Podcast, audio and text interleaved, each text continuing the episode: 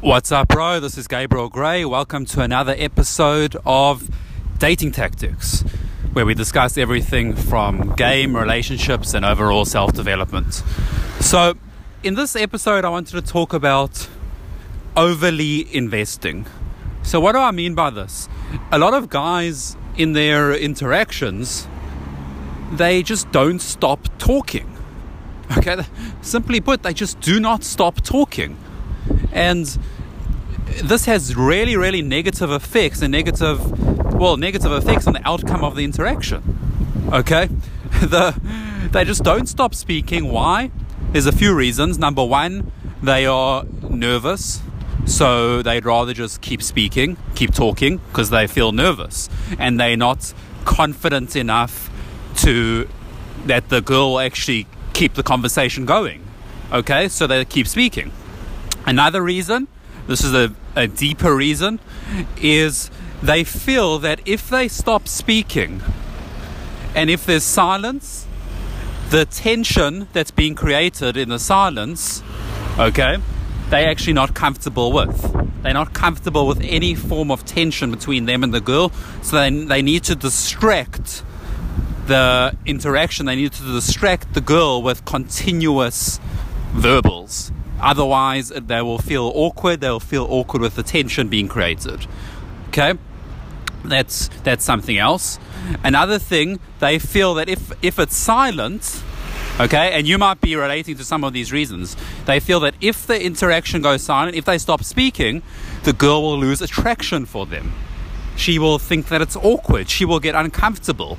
Okay, so if any of those reasons, if you relate to any of them, you firstly you need to understand that okay that's fine. It's fine that you feel that way. It's fine that you this is a journey. It's something that you need to get over. It's fine that you're feeling that way but it's wrong.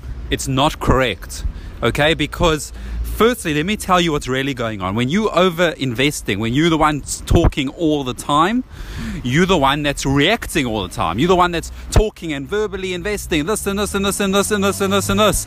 You're the one basically that's reacting, that's always entertaining. You're the dancing monkey, you're the entertainer, she's being entertained. You are the clown, she is being entertained by you. Okay, that's what's really going on when you overinvest. Also, the more you invest, the more you're showing her that she obviously has a tremendous amount of value for you because you're willing to overly invest to get a certain outcome. Okay, and now also from a technical perspective, the more you invest, if you're doing all the investing and she's not doing any investing, it's going to be very easy for her to just say, okay, well, I don't really know this guy. I mean, uh, I don't really feel like I've uh, told him anything about me.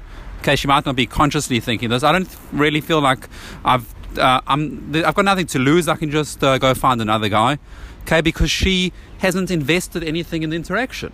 You need to understand that an interaction isn't just about you. Okay, I want her to get to know me and all of that. I want her to see how awesome I am. I want her to realize who, who I am as a person.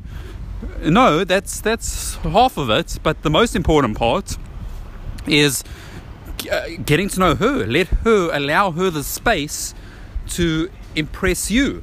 And this is where real qualification can happen. If you're just the one always talking, talking, talking, talking, talking, you can't give her that space like logically she just doesn't have the time to invest towards you and then you can reward her on that. If you're always talking and talking and talking and talking and talking you're physically not giving her the chance to invest herself and because of that now you're not allowing yourself the chance to qualify and reward her for certain things.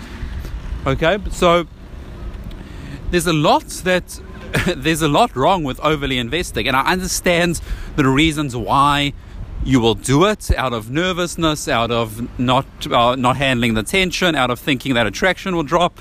I understand that. I was there. I had all every thought process, all of those that I just mentioned. I had all of them. Okay, but it's something that you need to get over slowly but surely. You need to get over because you need to understand the negative effects of overly investing okay?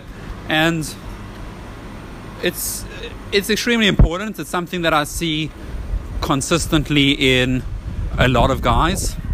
Um, the the sticking point, if you will, or the the issue of overly investing, okay, overly talking, overly whatever it is, and it basically is trying too hard. Okay, that's what it also uh, comes down to. Just trying way, way too hard. So again, I just want you to be conscious now, conscious of do you, is this you? Are you overly investing? Do you need to make changes? Okay, I just want you to be conscious and bring some awareness to do you need to do anything differently? So, just a short episode there. Hope you enjoyed it and I hope you got a lot of value from it. Um, so, basically, in a week's time, I'm going to be in Warsaw, Poland. Um, hope to see you there. Going for SOPOT Summit. I'm also I have a boot camp there I still have a spot available in my bootcamp. If you are interested, check out surgicalpickup.com forward slash Warsaw. And that's just an update my side. Hope you enjoyed this episode, bro. This is Gabriel Gray. I will catch you in the next episode.